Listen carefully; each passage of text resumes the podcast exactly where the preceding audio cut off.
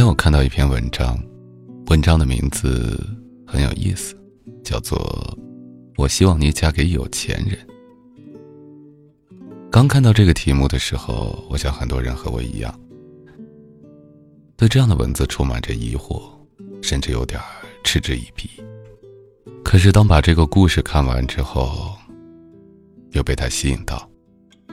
当然，每一个故事。你可以从不同的角度去解读它、理解它，所以我也很好奇，听完这个故事之后，你会想说点什么呢？我们一起先来听来自于作者乌奇格的《希望你嫁给爱情》，先来听这个故事吧，一起听。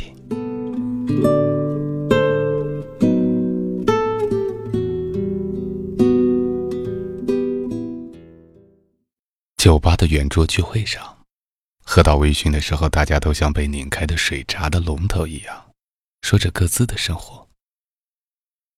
其中一个二十五岁左右的姑娘有些喝高了，把酒杯往旁边一推，指着坐在她对面的男人嚎啕大哭。她说：“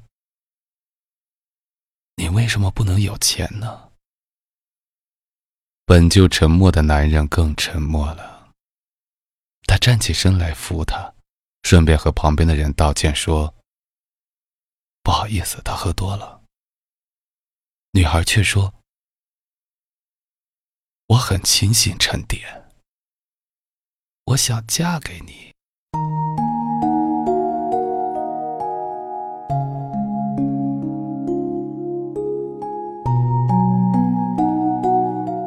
喝多的姑娘叫何露。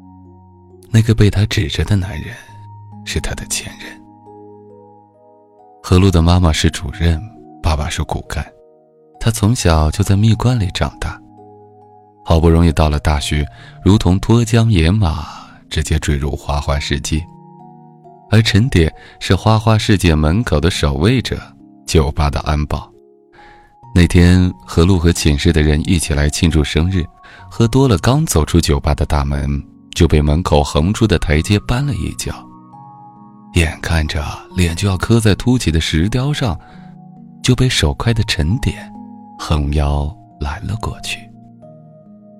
何露到底是个知恩图报的孩子，眩晕过度，直接吐了陈典一身，结果就是两个人散发着一股奇异的味道，直到女生宿舍下分道扬镳。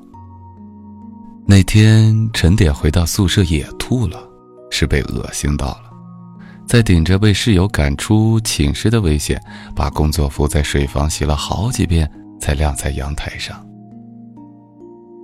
第二天，他们两个人就重逢在食堂，何露提着他妈妈同城快递给他的酱牛肉和板鸭，堵住了正准备去打工的陈典。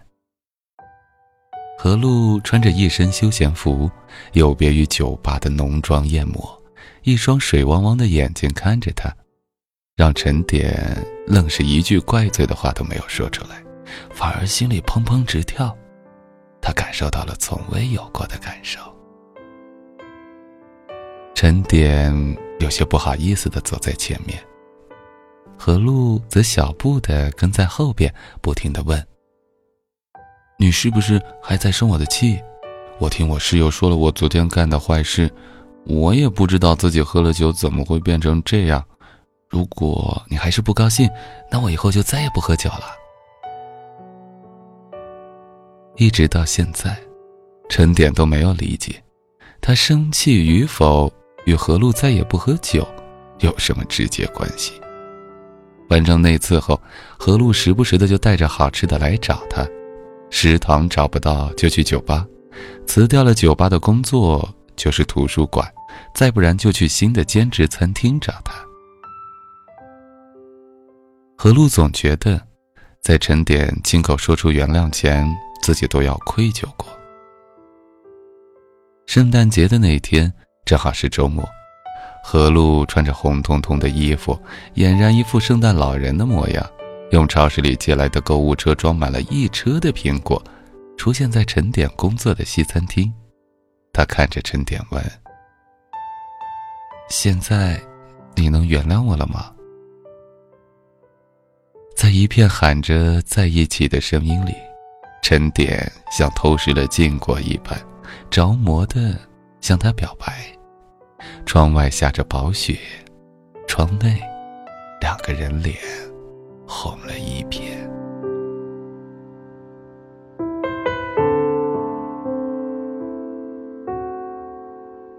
寒假，何璐的爸爸开车来接他回家。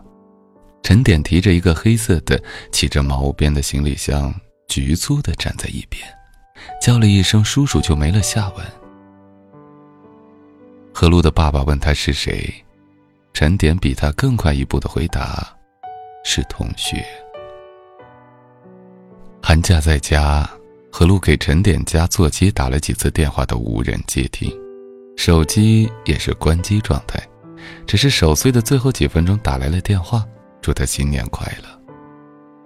何璐几次收拾行李，想要去陈典家找他，最后都因为没有准确地址而放弃。好不容易挨到开学，一大早就催促着他爸爸快点送他。回到学校，何璐就等在男生宿舍楼下。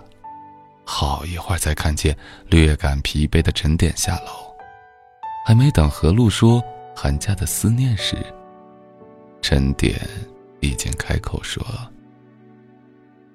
我们分手吧，你看看你的家庭，再看看我的，我们不一样。”何璐却说：“我吃得了苦，可以和你一起奋斗。”之后。何璐再也没让他妈妈给他寄好吃的，每个月无限度的零花钱也被他限定在千元以内。他像陈典那样去兼职工作。刚开春，何璐就在一家餐厅里做服务生，冻坏了手。一个月之后，他拿着兼职赚来的八百块钱去找陈典，眼睛红彤彤的对他说。我享得了福，就吃得了苦。我要的是爱情，不是钱。那天，陈典在食堂抱着何璐，无声的落下了眼泪。两个人一直到毕业都在一起，陈典仍旧打工，何璐也消费着家里的钱。他们无比坚信的是，爱情。比面包珍贵。毕业典礼那天，何璐的爸妈给他送花，而何璐也正是把陈典介绍给家里人。虽然他们没有直说什么，但何璐还是感到了爸爸妈妈的拒绝。但妈妈说：“将来你会后悔的，这是过来人的经验。”何璐不管那些没亲自见过的经验，人生不可复制，别人失败的路，凭什么一定要和他有关系？何璐跟着陈典来到了合肥上班，离家近十个小时的路程，他妈妈在电话里哭过几次，都没能说服他回来。等到了谈婚论嫁的年纪，何璐的父母特地从家里开车赶过来。风尘仆仆的坐在一起吃饭，几句话就聊到了结婚的事情上。何璐的妈妈说：“我们不要离境，但是要有一套房子。”顿时，陈典母亲的脸就黑了下来，有些不可置信的看着何璐的父母说：“这是嫁孩子还是卖孩子呀？”陈典几次想要开口说话。都被他母亲拦了下来。那场聚餐不欢而散。何璐被他妈妈带到宾馆住，何璐的心也有些压抑。他妈妈说：“我希望你嫁给有钱人，不是利益攻心，而是希望对方明白，你也是宝贝来的，投资的高了才明白珍惜。”他妈妈又说。不是买不起房子，想要的是态度。你看他妈妈提前脸色就变了，以后你在那个家能幸福吗？何璐想起他在网上看到的一句话：“如果嫁人的话，被有钱人看上，一定要嫁给他，因为有钱人能够在众多选择中和你在一起，是真的爱你；而没钱的人选择你，也许是没得选择。”他不赞同这句话，但他不得不开始思考这段爱情在陈典的心中到底是价值多少。陈典回家和他妈妈谈了很久，他妈妈有钱就是不想给，拿过去那套不能惯着媳妇儿的理论来教育他。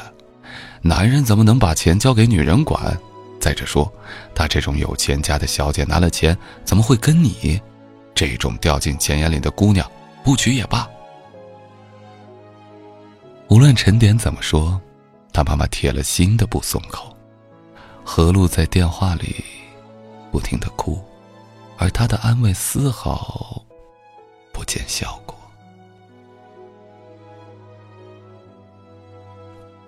何璐的父母在宾馆住了一个星期，最后把陈典叫过来说：“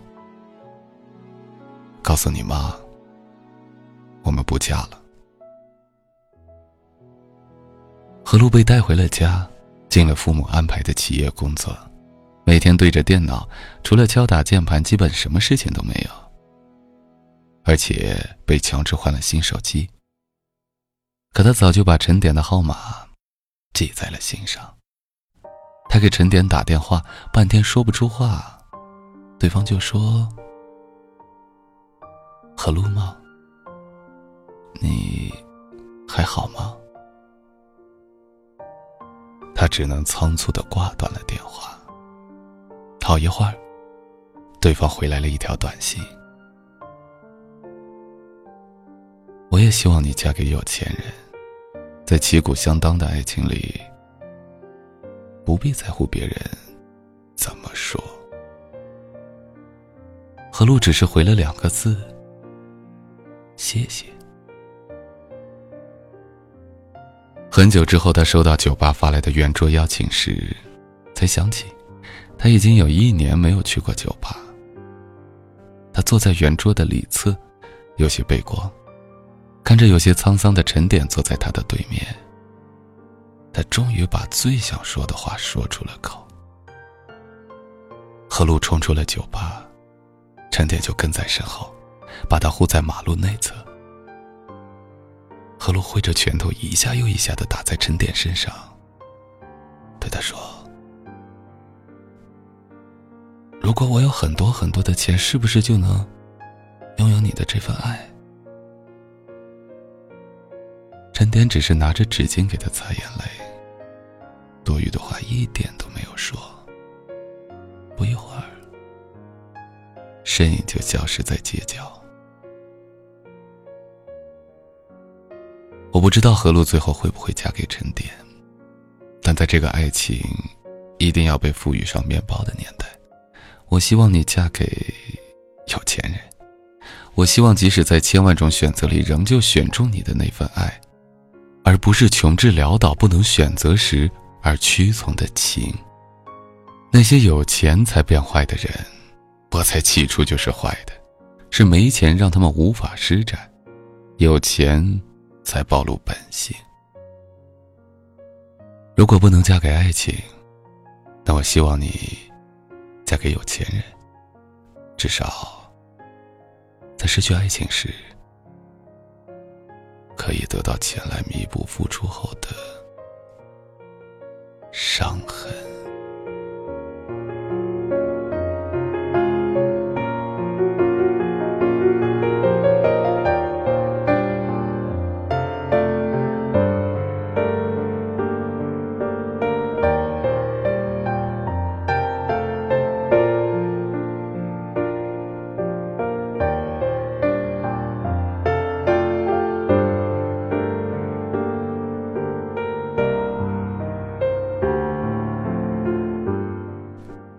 听完了这个故事，我有一些其他的感受。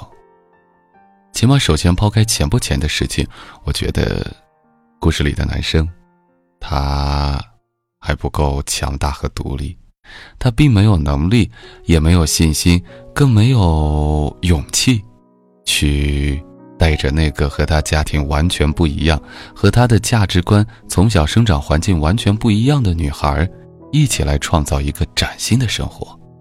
那么，创造就需要去面对何等的压力。特别是至亲的人对自己的一些怀疑，和对自己施加的那些他们的意愿，他没有勇气。你也可以理解为，他不够爱这个女孩，可能他更爱自己。但我更愿意理解为，他还没有那么强大，没有那么多能给他勇气的力量，所以他一直选择的。是逃避，而关于钱不钱的事情，爱情可以没有钱，爱情可以就是风花雪月，就是你侬我侬。可是到婚姻，你得有点基础，物质的基础是决定婚姻、组建家庭的一个根本。家庭要面对的很多都是物质上的柴米油盐酱醋茶。爱情中可以逃避这些，但是结婚，这些是要放在台面上来说的。而且，大多数现在适婚年龄的朋友都是独生子女，哪个人不是从小被自己的父母宠大的、宝贝的不得了的？特别是女孩子，从小到大都是被视为父母的掌上明珠，所以突然因为结婚。要让他的生活完全不如原来在家里面的生活，我想作为父母心里面是不乐意的。如果你们能够有足够的信心、足够的态度和足够的诚意，以及足够的行动，来表明你们会在未来的生活中创造幸福，你们会在自己的生活中能够创造一些即使没有经济也能让彼此快乐、有依靠、安心、温暖的。那样一种幸福，父母们也许才会放心一点。当然，我还是希望你能够嫁给爱情。我的观点更是，如果不能嫁给爱情，那么请你等一等，不着急。我们需要的爱情会随着年纪和成长有所变化。也许当初你认为自己要的那种爱情的感觉，时过境迁之后，在现在，其实。虽然你还怀念，但你要的已经不是当初的那种感受了。最后说一句，嫁与不嫁，这些都是后话。在嫁人之前，你可以先把自己过好，达到一个什么样的状态呢？达到的状态就是，起码在精神上，你是一个完整的人，有自己人格的人。以后无论发生任何的情况，你都能有能力。你都能有底气，你都能够有自信，让自己处变不惊，让自己能够平稳的面对任何发生的一些突发情况。先做这个吧，如果你现在还没有爱情。好了，今天的节目就是这样。第二百八十天，和你说晚安。我是减肥，晚安。